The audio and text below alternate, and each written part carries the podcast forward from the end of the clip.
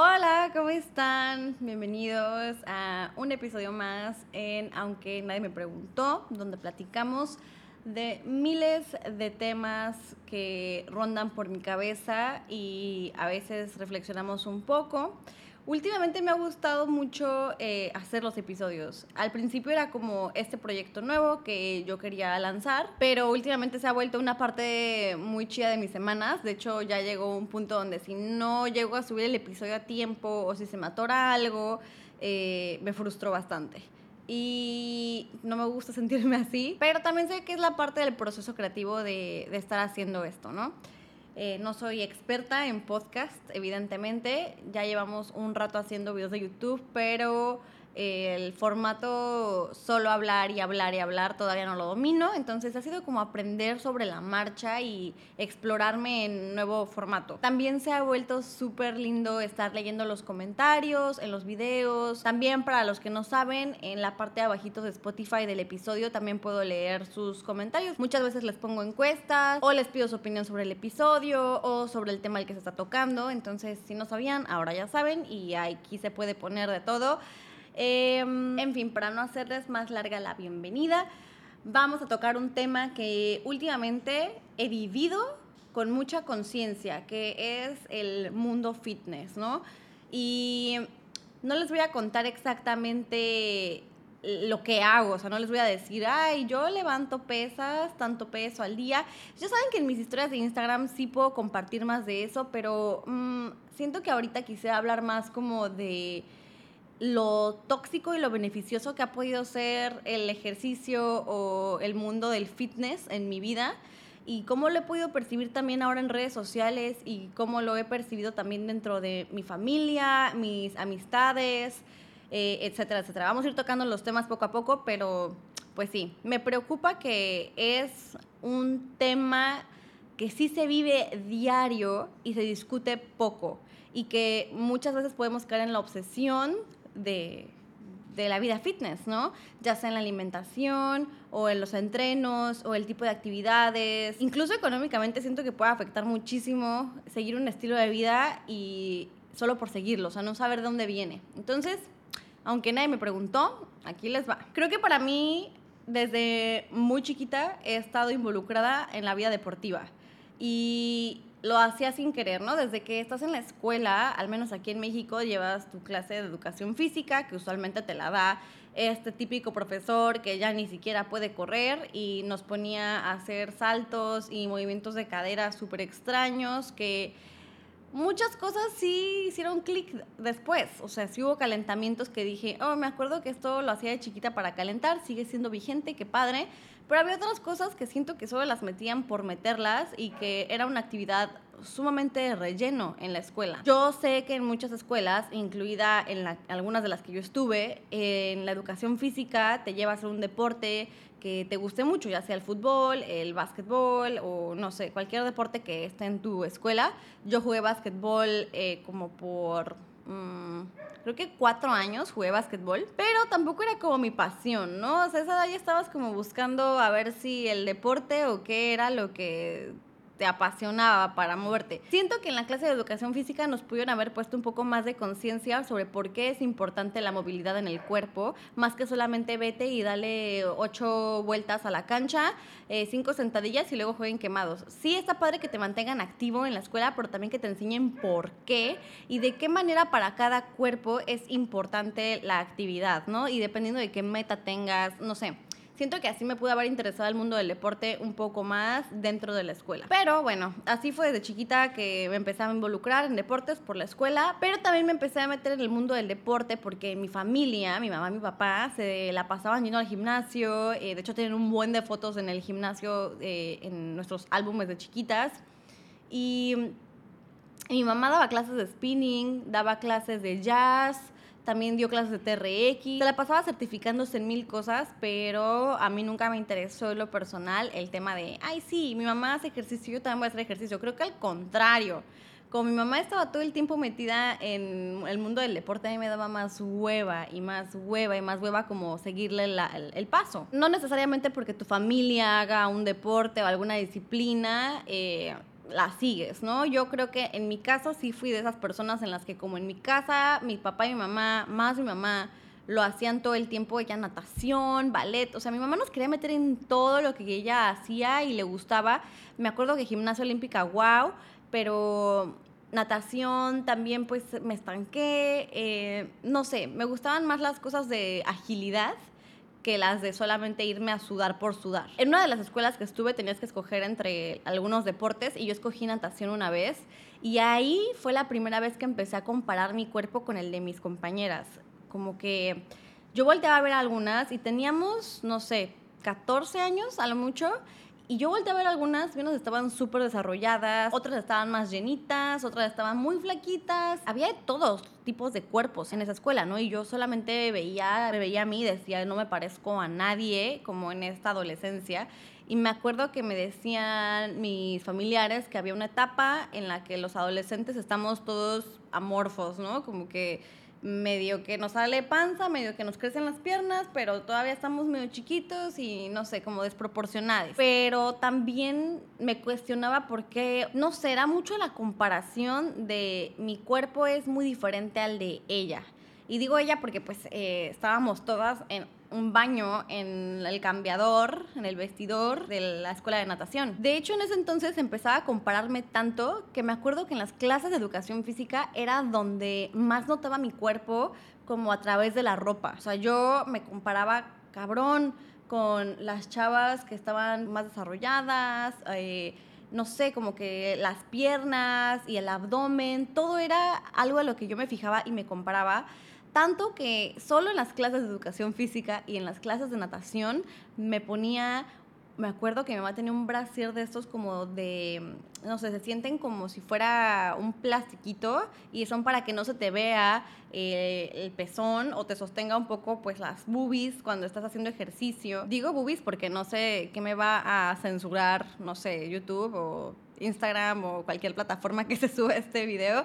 Pero bueno, era un bra aguadito. Lo ponías para que no se te vieran los pezones ni nada ahí en un vestido, ¿no? Pero pues yo lo encontré en el cajón de mi mamá y dije, me voy a poner esto para que parezca que cuando me pongo mi playera del deporte, pues se me vea aquí un poquito más, ¿no? No sé, en ese entonces yo decía, tener más gusto es símbolo de que estoy creciendo y que me veo sexy. No sé por qué en ese entonces ya me estaba preocupando verme sexy. O sea, ¿sabes? Es la influencia que tenía en ese entonces, porque no tenía Instagram, no tenía redes sociales, creo que a lo mucho tenía High Five o Metroflog o algo así.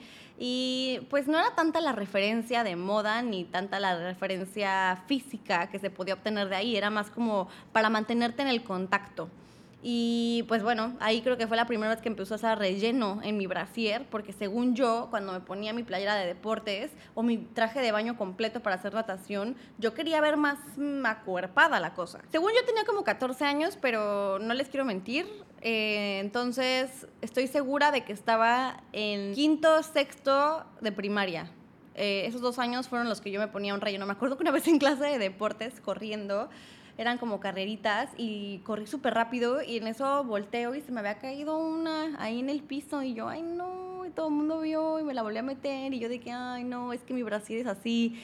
No sé, estaba yo muy mortificada, pero el mundo entendió que me estaba poniendo relleno. Y a la fecha me da un poco de oso acordarme y lo innecesario que era, pero también digo, ¿por qué estaba tan presionada por tener un cuerpo diferente a esa edad? Y por qué usaba a las demás chicas a mi alrededor como una referencia del cuerpo ideal. Yo no me acuerdo de yo estar juzgando a las chicas, más bien estaba como admirando sus cuerpos y me cuestionaba por qué me veo así. Yo creo que ahí es cuando empiezo a percibir mis inseguridades de las que empecé a cargar y, y poner más intensas en mi vida creciendo. O sea, era como, ah, pues no estoy tan voluptuosa, pues entonces está mal y puedes aspirar a una cirugía, ¿no? Y también en las redes sociales subes un video y mmm, estás plana de adelante y de atrás. Y al principio sí me llegaba como, ay, ¿por qué me están juzgando y más personas que ni conozco, no te topo? ¿Por qué me estás hablando de mi cuerpo y de cómo debería verme? Al principio medio me afectaba, pero también como desde chiquita estuve muy metida en la modificación corporal, con los tatuajes y así. Em, no lo tomaba tan en serio, como que decía, este es mi cuerpo, mi cuerpo es para mí, no para los demás, y trataba de acordarme de eso, pero obviamente tenía mis inseguridades, que si estaba muy velluda, que si estaba muy ancha, que si no tenía nalgas. Me acuerdo que una vez una amiga me dijo, qué chistoso que de espaldas nos vemos como súper diferentes, ¿no? Y yo se me quedó así marcadísimo en la cabeza que si me daba la vuelta junto a mi amiga, me iba a ver muy distinta a ella, porque pues mis pequeñas nalguitas no eran nada comparado con las de ella, ¿no? Y pues crecí con esa inseguridad de que era motivo de burla, motivo de vergüenza, motivo de no sentirme orgullosa, motivo para querer cambiarlo. Y aún así nunca lo quise cambiar hasta mucho más adelante, pero bueno, ya llegaremos ahí. Ese fue el inicio de las inseguridades. Em, y aquí es donde nos preguntamos, ¿es tóxico ser fitness, sí o no? Y yo les acabo de hacer preguntas en mi Instagram, en las historias, de si para ustedes era tóxico ser fitness, sí o no, y por qué. Y hubo miles de respuestas y todo me llevó a la conclusión de los ideales no sanos. El fitness life puede ser increíble, puede ser un lugar donde descargues tensión y obtengas energía y serotonina y no sé, siento que al momento en que ya te empiezas a ejercitar, dejas de quejarte de tu cuerpo, al menos eh, al principio, como que ves que estás haciendo algo que te hace sentir bien, que ya no te fijas en el resultado. Más adelante siento que es cuando empiezas a ver los resultados en otras personas, empiezas a ver por qué tú no tienes los mismos, empiezas a ver los videos de, eh, no sé, fitness bloggers que de repente te cuentan todo su journey de 8 años, 10 años en el gimnasio y tú estás de que no, yo llevo un año y en 5 semanas me quiero ir a la playa y si me voy a la playa y me veo así entonces no es válido los retos, oh Dios mío, los retos de la vida fitness, ay no.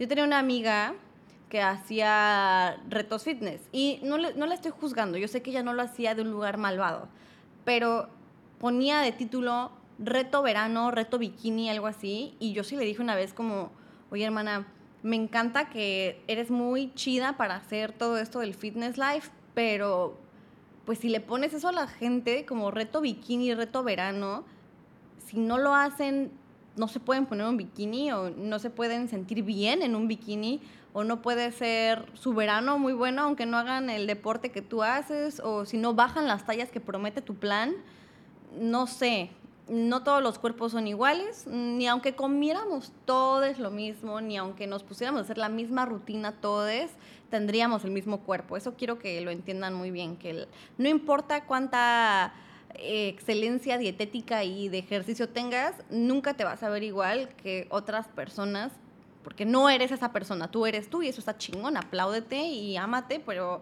bueno otro tema. Esto de los fitness influencers y pues todo el mundo fitness en las redes sociales nos lleva a preguntarnos qué tan cierto es lo que vemos en las redes y qué tan ciertas o sanas son las tendencias. Las tendencias pueden ser extremadamente tóxicas, incluso las que está tu típica chica eh, hegemónica que está bien proporcionada de todos lados, no tiene que ser modelo, pero a veces sí son, eh, otras veces solamente son una belleza pues hegemónica, ¿no? Considerada estándar de belleza, que sale en la cámara y te enseña su abdomen de la mañana y luego se da la vuelta y dice, pero realmente me veo así, sacan la panza y, la, y, se, encorvan y se les hacen como cholonjas y es como, mm, sí está padre que enseñes como la, entre comillas, realidad del cuerpo que no es de la misma forma durante todo el día ni en todas las posturas, pero siento que se agarran de una tendencia de body positive donde dicen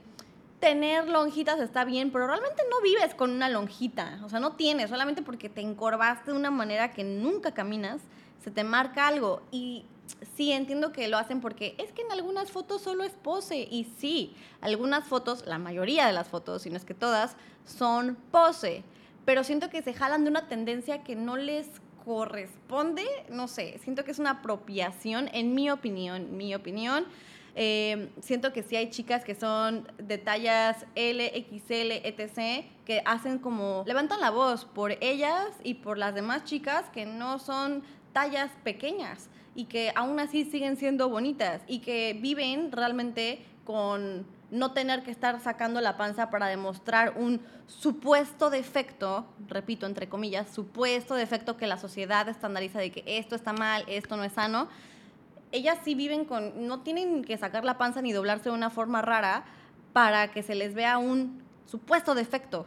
Y es como, este tema me cansa un poco porque siento que es darle mucha vuelta, pero vale la pena porque eh, la gente que sube mucha plática de body positive es muy juzgada porque dicen, sí, pero ser obeso, ser gordo, etc. no es sano. Y, lo que muchas de estas personas, influencers como la fashionista, Sassil y otras chicas que sigo, eh, no promueven comer de una manera no sana ni promueven que no hagas ejercicio. No están diciendo arriba la obesidad porque es sana, te están diciendo ama tu cuerpo como es, no idealices el cuerpo de las demás personas, tu cuerpo es tuyo, nadie tiene derecho a decidir sobre tu cuerpo, ni a juzgarte, ni a recetarte cosas que tú no pediste, y no a la gordofobia, ¿sabes? Te están diciendo, no mereces shaming por esto, no mereces que los servicios médicos abusen de ti, mereces respeto y aceptación y que no te vean como un bicho raro porque, ¿por qué te estaban haciendo esto, no? Igual con las chicas que son extremadamente delgadas, hay muchas amigas mías que también son extremadamente delgadas y todo es no come, se operó, es bulímica y muchas veces solamente es su genética. Igual que todos los cuerpos, desde el XXL hasta el talla 0 0, muchas veces son cuerpos naturales. Hay otras tendencias que sí han hecho que muchas de las tallas más grandes se quieran ir a los extremos de las tallas chiquitas, aunque no sea su cuerpo.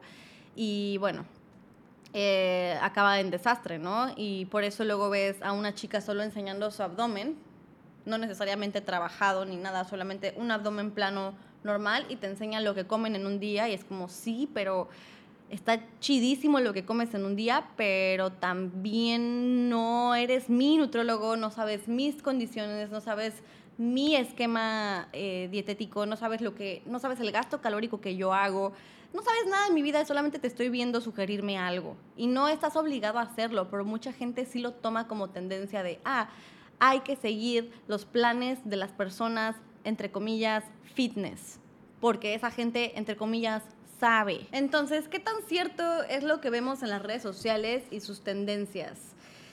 Son peligrosas las tendencias de las redes sociales, eh, mostrar los defectos de manera eh, excesiva, como resaltarlos de una manera ni siquiera natural. Em, también es tendencia, es tendencia recomendar lo que tú comes o inspirar a los demás lo que tú comes y haces en un día para verte como te ves eh, sin la ayuda de un profesional. Mucha gente yo sé que especifica en sus redes como no hagan esto sin ayuda de un profesional, no hagan esto si tienen estas condiciones, revisen, chequen. Pero la realidad es que el 99% de la población dice, Nel, yo lo quiero intentar también.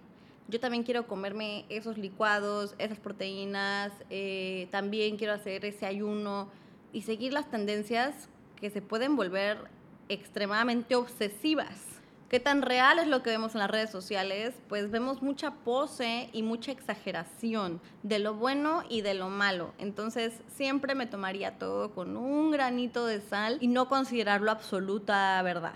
Siento que romantizamos mucho los cuerpos ajenos, incluida yo, donde tuve que llegar a dejar de seguir un montón de chicas y por porque me comparaba ya o abría mi feed y todas las recomendaciones eran de gente que nunca se iba a parecer a nada de lo que yo me podría acercar. Y no que esté mal tener aspiraciones, claro que sí, pero que sean mucho más realistas a, quien tú eres, ¿no? Es como cuando te cortas el cabello. Mm, yo tengo el pelo rizado y no me voy a ir a cortar el pelo como aquella chica asiática de cabello extremadamente lacio y negro que no se lo decolora. Voy a buscar una referencia de cabello que sea rizado para que me parezca yo más a mí, tener una, una referencia cercana a alguien que se pinte el pelo, que tenga el pelo oscuro de nacimiento, se lo decoloró y tiene el pelo rizado, entonces, bueno, ya tengo una referencia de cómo puedo tener un resultado. Pero si yo me voy al extremo, voy a tener que hacer cosas a las que les voy a sufrir. Probablemente me vaya a desgastar para llegar al resultado, probablemente vaya a sufrir para llegar al resultado y probablemente me vaya a frustrar y decepcionar llegar, para, para llegar a ese resultado probablemente ni llegue a ese resultado por estarme, por estarme comparando con un ideal inalcanzable para mí. No tiene nada que ver conmigo. Otra cosa que te puede ayudar o te puede afectar muchísimo es la gente con la que te llevas y la que te entrena toda la gente que está dándote esa motivación para estar en tu disciplina, depende de esas personas también, qué tan tóxico sea tu ambiente o qué tan sano sea tu ambiente. No todas las personas que estamos en una vida fitness estamos llevadas por la misma intención y motivación. De hecho, creo que muchas motivaciones para empezar a hacer ejercicio, y también he sido culpable de esto, es el no aceptar tu cuerpo y querer la modificación rápida, extrema, y hacer un antes y un después cabrón. Y viene de mucho enojo, siento. Siento que yo cuando primero me metí a hacer ejercicio, cuando tenía como 16 años, 17, era por como frustración con mi cuerpo debido a burlas y de ahí venía la motivación para ir al gimnasio, ¿no? Como um, ya tenía todo este shame, entonces no iba a dejar que se burlaran de mí, entonces para que no se burlen me voy a modificar a como dicen que me tengo que ver. Mm, no suena nada bien, ¿no? Entonces sí, la gente que está a tu alrededor, checa cuál es su motivación, checa por qué están ahí donde están. Y no te digo que los juzgues, solamente si veas que es algo que va junto con tu meta sana, que no vaya a alimentar un desorden alimenticio, que no vaya a alimentar un, una vigorexia o o hacerlo por inseguridad. Yo me buscaría y me he buscado gente que, por ejemplo, en el yoga, que trate de llevar su práctica más allá del tapete y que a mí no me gusta ver el yoga como un deporte en la totalidad, me gusta verlo como una práctica mental, me ayudó mucho con mi ansiedad y este es el ejercicio para mí ahí. Eh, surfear también me llevó a mí a tener como más paz, más conciencia, menos estar pensando en otras cosas que aquí en el agua no me acompañan. El gimnasio me ha ayudado mucho últimamente a, formar una rutina en mi día y también como a trabajar en el resultado de las cosas y ese trabajar que no sea solamente en el gimnasio, así como me esfuerzo mucho en las repeticiones que hago, esforzarme afuera por ver más a mis amigas, porque a veces me quejo de eso, esforzarme por alimentarme bien, eso quiere decir dejar de estar comiendo afuera cosas que al rato me arrepiento mucho, que ni siquiera me nutrieron, eh, echarle muchas ganas a mi trabajo y mis proyectos como el podcast. Es como si estuve haciendo todo esto y todo ese esfuerzo y toda esa resiliencia y no rendirme ahí adentro, en mi vida fuera del gimnasio también lo puedo llevar a cabo. Y eso también eh, me motiva mucho. Y me motiva a ver que la gente que está yendo al gimnasio conmigo, que está yendo a surfear conmigo, lo ven con una compasión y una humildad chida, donde digo, de esto me quiero alimentar también quiero que se me contagie el espíritu como de, si no sale, está chido, si sí te sale, qué padre, continúa así, eh, siempre tienes otra oportunidad, concéntrate en lo que estás haciendo ahorita, medítalo, sé paciente, date espacios, gente que no me lleve al exceso porque es muy fácil acompañarte a alguien que te lleve al y todos los días y nunca descanses y bla bla bla y decir sí eso es como debe funcionar porque a él se ve que le está yendo muy bien pero realmente no sabes ni cómo le está yendo a la otra persona aquí adentro en su cabecita. Algo que te traiga paz, que no alimente malas conductas, esa gente es la que tiene que estar rodeándote y que va a motivarte de maneras diferentes, depende de cómo lo escojas, estar haciendo tu vida fitness, digamos. Entonces, sí, pregúntate muchas veces cuando estás haciendo lo que sea que estás haciendo, ¿qué te motiva? ¿Desde dónde y para qué lo estás haciendo? Tienes una meta física, está muy bien, pero ¿qué tanto sacrificarías por llegar a la meta? ¿Sacrificarías dejar de salir con tus amigues todo el tiempo? de día y de noche y a todos lados, los planes en él, canceladísimos, salir a comer afuera, cancelarías un evento importante para alguien de tu familia porque tienes que entrenar, te perderías cosas que son importantes en tu vida social y tu vida personal porque tienes que llegar a esa meta a fuerza y tienes este tiempo limitado. Y si no llegaras, te vas a sentir mal contigo misma y te vas a autocastigar o cómo te vas a portar si no llegas a esa meta. ¿Cuál es tu motivación? ¿Desde dónde y para qué? Al final de cuentas, todo esto de la vida fitness es un estilo de vida, no es solamente una práctica, ¿no? Eh, el estilo de vida que se lleva puede ser muy beneficioso, pero también puede ser muy tóxico, porque te puedes ir a los extremos. Alguien por ahí me decía en los comentarios como es como ser gordo en un gimnasio, todo mundo te ve feo cuando llegas porque estás gordo, pero al mismo tiempo quieren que entrenes para que estés flaco. Qué feo vivir en ese entorno, ¿no? Qué feo contribuir a hacer sentir a alguien mal.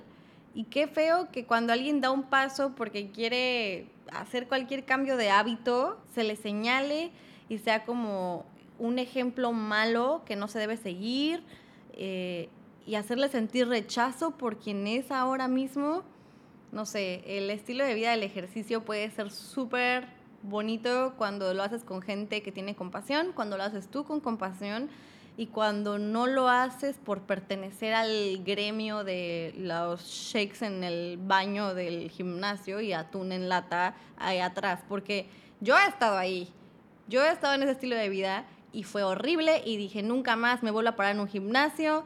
Me acuerdo que mi mamá me llevaba mi lunch y atrás en el vestidor me lo comía entre breaks del, del gym y me acuerdo que me la pasaba como tres horas en el gimnasio y ¿saben qué? Lo odiaba con todo mi ser. El olor de un gimnasio, la gente que se veía en el espejo entrenando, la comida se me hacía súper desagradable. Ese estilo de vida que yo me formé, dije, guacala, no lo vuelvo a tocar y fue hasta este año donde decidí regresar a un gimnasio y lo hice con un estilo de vida mucho más compasivo, mucho más amoroso, sin excederme, siendo súper paciente, dándome un buen de chance y sin hacer cosas que me incomoden de una manera pues cabrona, ¿no? No, no, no te digo que no hagas una sentadilla que te va a doler, pues sí hazla, ¿no? Te va a traer un beneficio, lo quieres, chido, pero no me volvería a echar a perder mi rutina no volvería a, generar odio a mi rutina, como comiendo en el baño, estando más tiempo el que yo quería estar allá adentro, para llegar a metas que eran como apenas fallaba tantito la rutina y ya sentía que había fallado y nada de lo que había hecho tenía sentido y no tengo autocontrol, no soy suficiente, bla, bla, bla. Un martirio, es decir, una victimización muy cabrona que yo me metía, que no voy a regresar al estilo de vida. Entonces, por eso digo que el estilo de vida fitness puede ser muy bueno o muy malo y todo va a depender de qué tanta energía le metas y a quién le metas de inspiración y de acompañamiento. Bueno, entonces ya les conté cómo es que mi mamá fue este primer acercamiento al ejercicio porque ella lo hacía de toda su vida y medio me intenté unir, terminé odiándolo y dije en él, pero pues tampoco era su culpa, ¿no? Ella era algo que le motivaba mucho y que sí le llenaba y yo quería como encajar de repente y luego me lo volví demasiado pesado y no, no lo vi con el enfoque correcto, ni siquiera tenía como una motivación realmente positiva para estar ahí dentro. Entonces me alejé del gimnasio y cuando estaba viviendo en la Ciudad de México, pues no toqué nada del ejercicio por tres años. Tres años no hice como mucho. Estaba todo el tiempo trabajando, trabajaba en una cafetería, luego trabajé de editora, tenía horarios de oficina súper establecidos, lunch era súper rápido. Me acuerdo que fue la primera vez que mm, me comía de verdad tortas de tamal como desayuno constantemente. Y yo era muy feliz, ¿eh? Yo tenía mi novio, yo tenía mi trabajo, tenía mi estilo de vida, estaba como cómodo en, en, la forma física. O sea, yo no me voltaba al espejo y decía, ay, no, como que ni me daba cuenta. Yo siempre estuve muy petit desde chiquita. Siempre estuve pues delgada con mi mamá, que de chavita también estaba súper delgada, mi hermana también es delgada. Pero en esos años donde no me di cuenta y no me fijé, afortunadamente ni me fijé porque no era algo ya tan relevante en mis días, había cosas más importantes de las cuales fijarme, pues de repente como que frené y me di cuenta y había subido 10 kilos de lo que yo pesaba. O sea, ahorita peso 49 50 kilos, yo pesaba 60, me acuerdo que llegué a pesar 62 kilos que para mi estatura, yo mido unos 56 y pues no era como peso muscular o así, era, era un peso muy alto en el que nunca había estado, eh, donde sí, pues ya estaba subiendo de una manera pues no sana. No le tengo miedo al peso, eso quiero que lo sepan, no tengo miedo a subir de peso como el número siempre y cuando sea sano para mi cuerpo, ¿no? O sea, yo estoy súper feliz con subir de peso, haciendo ejercicio, comiendo más, no, no saltándome comidas, estoy súper contenta con eso. Pero 10 kilos de torta de tamal y alcohol, pues sí, sí no eran algo que me estuvieran aportando para bien a mi vida. Pues no me di cuenta, les digo, como por cinco años no me di cuenta lo mucho que me fui arriba. También estaba tomando pastillas anticonceptivas, entonces eso me hizo dar como un rebote muy grande. Dejé de tomar las pastillas y empecé a ejercitarme con yoga nada más y de repente salí a correr una que otra vez y em, empecé a bajar bastante rápido de peso le he hecho más la culpa a las pastillas anticonceptivas, pero igual no fue tan fácil volver a encontrar un ritmo para incorporar el ejercicio a mi vida. Pero sí se puede, siempre se puede. Sí requiere un sacrificio, si realmente quieres hacer una disciplina o ejercicio, requiere el sacrificio de, no sé, dormirte más temprano para poderte despertar más temprano, levantarte el ejercicio, poderte bañar, ir a trabajar o salir a trabajar, planear tus, tus comidas, o sea, el momento del día que tengas ya planeado tu comida para poder hacer ejercicio después, sí requiere de hacerte una rutina y te va a costar acostumbrarte. Pero si realmente quieres ese ejercicio, si realmente quieres esa disciplina, pues tienes que hacer cambios, ¿no? Pues no te va a salir cuadritos porque te fuiste a tomar tus chelas. Pero tampoco está mal que te tomes tus chelas. Tampoco me vayan a decir, ¿cómo que no me puedo tomar mi cerveza, Cintia? Sí, sí puedes, yo también me las tomo, pero he, tenido mi rutina armada para poder incorporar actividades. Yo soy bien intensa en, en cuestión de que tengo mucha energía y me gusta hacer muchas cosas. Me gusta trabajar, me gusta surfear, me gusta correr, me gusta el gimnasio, me gusta el yoga, me encantaría aprender a bucear y no puedo hacer todas esas cosas en un solo día y a veces ni siquiera en la misma semana. Tengo que ir dosificando. Soy intensa en el sentido de que me gusta hacer al menos dos cosas diferentes, alguna que me relaje, otra que me dé fuerza o a lo mejor surfear muchas horas Depende, pero ¿por qué lo hago? Porque tengo la energía y consumo la energía para poder hacer la disciplina. Voy de la mano de un nutriólogo, de un especialista del deporte, tengo entrenadores, bla, bla, bla, que me han educado y no siempre vas a necesitar tener de la mano un nutricionista, nutriólogo o a tu entrenador. Vas a aprender, para eso están, ¿no? Para aprender y después que lo puedas hacer tú de una manera intuitiva. A lo que me lleva esto. Yo después que encontré el camino del yoga y de ir a correr y este como espacio de mi día para poder hacer algo con mi cuerpo que me gustara, pues bajé de peso rapidísimo, dejé las pastillas anticonceptivas y eh, empezó la pandemia.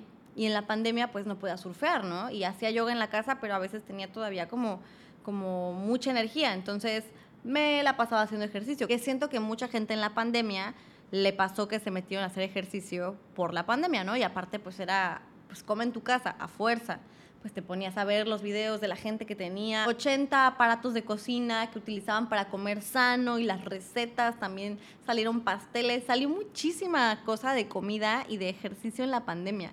Entonces yo después de lo del yoga dije, pues me quiero poner a hacer lo más sana posible, porque obviamente no me quiero enfermar y si me enfermo quiero estar fuerte, bla, bla, bla, bla, bla. Pero también mucho fue ver en las redes sociales el, el estilo de vida tan healthy que llevaban muchos, ¿no? Entonces, pues toma mi intensidad y un poco de redes sociales y me puse a comprarme mis pesas, a comprarme mis ligas y yo seguía haciendo yoga y me cocinaba en la casa y según yo iba a ser ama de casa 2000 y pues no, la verdad no era sostenible para lo que yo tenía ganas de hacer con mi vida, ¿no? Por ahí de mediados de la pandemia yo ya estaba viviendo en Puerto Escondido eh, porque aquí podía hacer ejercicio y surfear, pero ya no tenía la idea en la cabeza de ser chef nutrióloga, o sea, ya era como, pues ya vete a la playa, surfeas yoga y vive lo más chill que se pueda, porque esta es la nueva normalidad y haz lo que te haga sentir mejor, ¿no? Y yo encontraba paz en todo esto. Pero entre el surf, el yoga y el comer bien que me traje acá, entré en una obsesión cabrona, porque todo el tiempo de la pandemia no había nada más que hacer, más que comer bien, hacer ejercicio y verme en el espejo. No había muchas cosas que hacer. Entonces me caí en la obsesión de qué bien me veo ahorita, eh, no quiero volver a donde estaba. Y me empezó a entrar una autogordofobia. Tenía como un traumita, un trauma gigantesco, de no volverme a ver como yo me veía con 10 kilos arriba y yo pues sé que esto está muy mal, pero tenía la obsesión de no volver a subir así de peso. Y obviamente fui a terapia y me sigue costando mucho trabajo como aceptar a esa Cintia que yo era, pero creo que va más por la parte donde estaba teniendo un estilo de vida que ni a mí me gustaba, ni me hacía tan feliz y que lo hacía como por sobrevivir.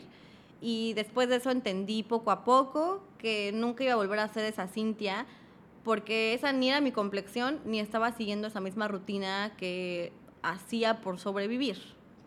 Me acuerdo que mi terapeuta una vez me llamó, eras como Cintia versión tanque de guerra y no por el tamaño, no es como que estaba no es como que tenía una obesidad incontrolable y que ya no hubo vuelta atrás y no, pues no, solamente ese estilo de vida que llevaba y alimentación que llevaba eran lo que me servían para ser una persona feliz.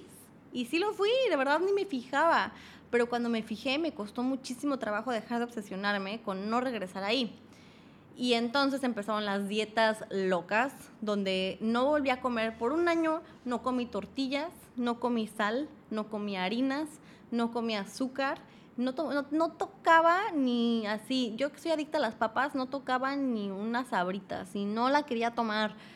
Por un año me obsesioné y obviamente eh, tuvo sus consecuencias. Eh, no me enfermé de nada y estaba bastante sana, pero mi mente no estaba nada sana. Y entonces esto es lo que la obsesión me llevó a hacer y dije, no, no puedo vivir con miedo a la comida, no puedo vivir odiando a mi Cintia del pasado y no puedo vivir controlando a ver a qué hora sí, a ver a qué hora no, me subo un kilo, me subo otro, eh, bajo tres, o sea, no puedo vivir controlando eso porque es insufrible, o sea, me la estoy pasando fatal.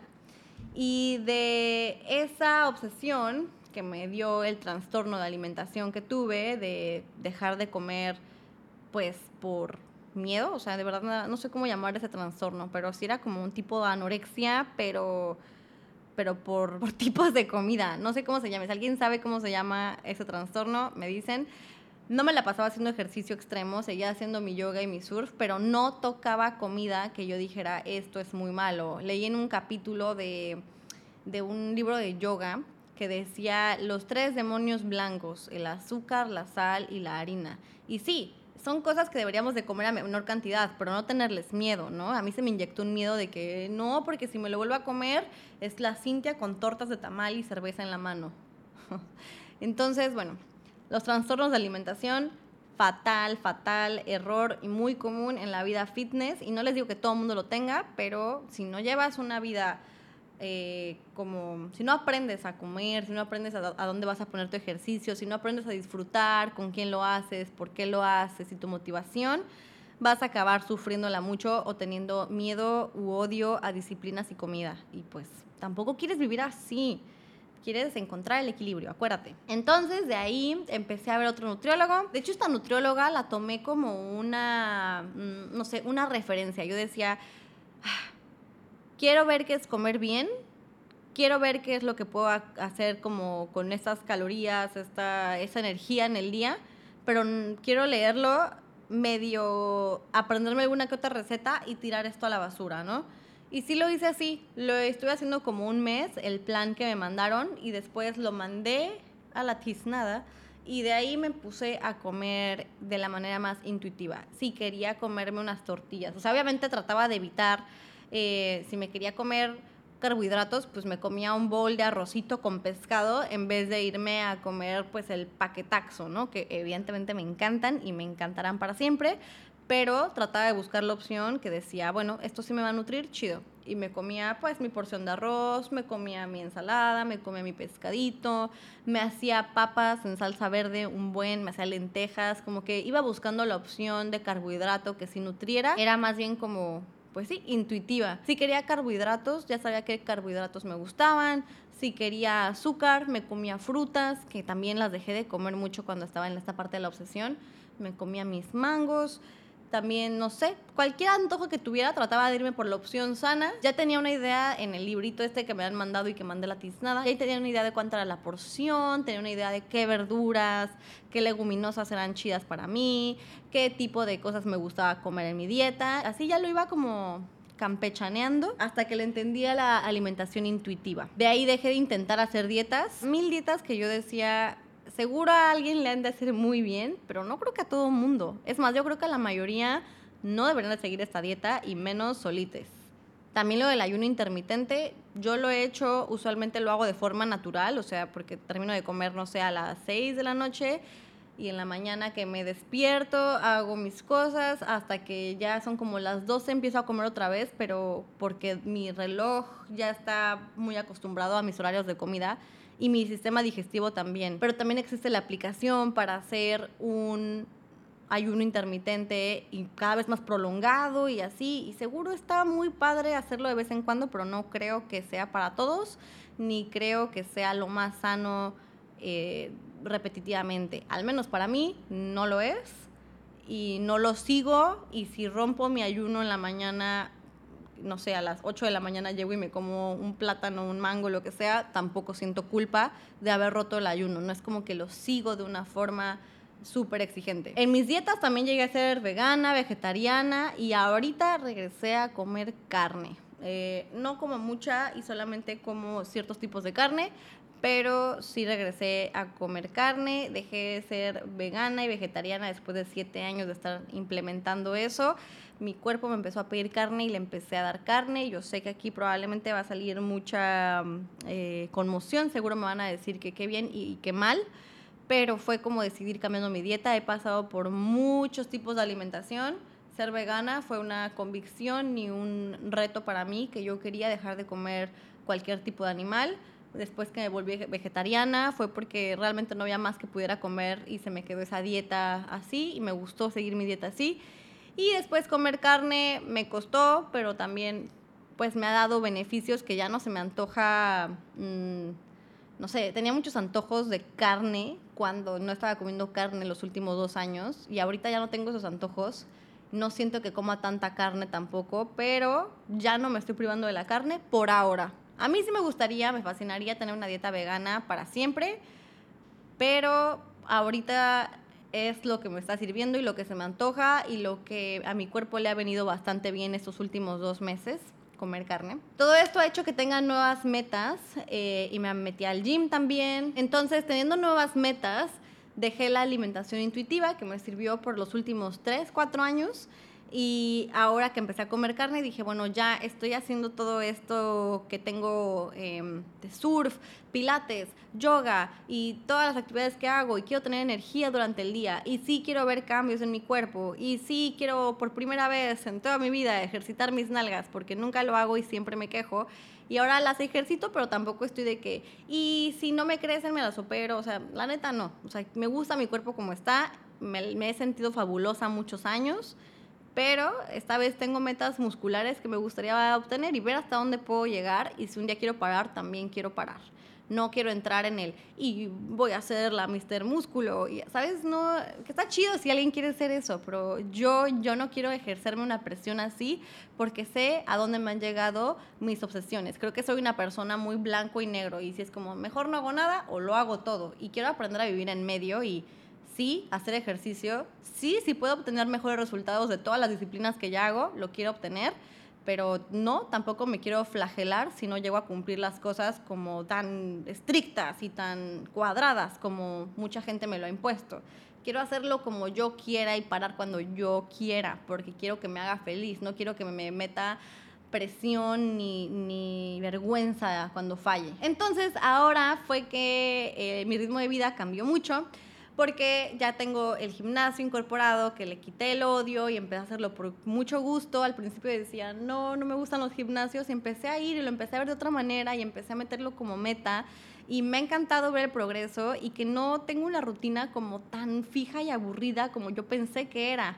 Ahora soy súper versátil en el gimnasio, puedo faltar, cuando falto hago otras cosas que igual llenan el espacio que me hacen muy feliz, flexibilidad, etc, etc. No he tenido que sacrificar nada de mi felicidad con el gimnasio, en cambio le agregué un poquito más de felicidad al transformarlo en algo que sí me guste. Y bueno, pues como les digo, me, me empecé a meter otra vez con el nutriólogo, pero para que me enseñe a comer eh, cómo debería comer para obtener el mayor resultado con el gimnasio. No estoy casada con el método, pero sí estoy casada con aprender a nutrirme de la forma correcta y no quedarme sin energía de repente a la mitad del día porque ya fui a pilates y ya fui al gym y quiero hacer yoga al rato, pero pues ni siquiera he trabajado, ¿sabes? Quiero poder hacer que todos estos niveles de energía, que mi sistema digestivo funcione muy bien porque tengo miles de problemas en el sistema digestivo que solo con dieta se controlan bastante bien en vez de medicarme.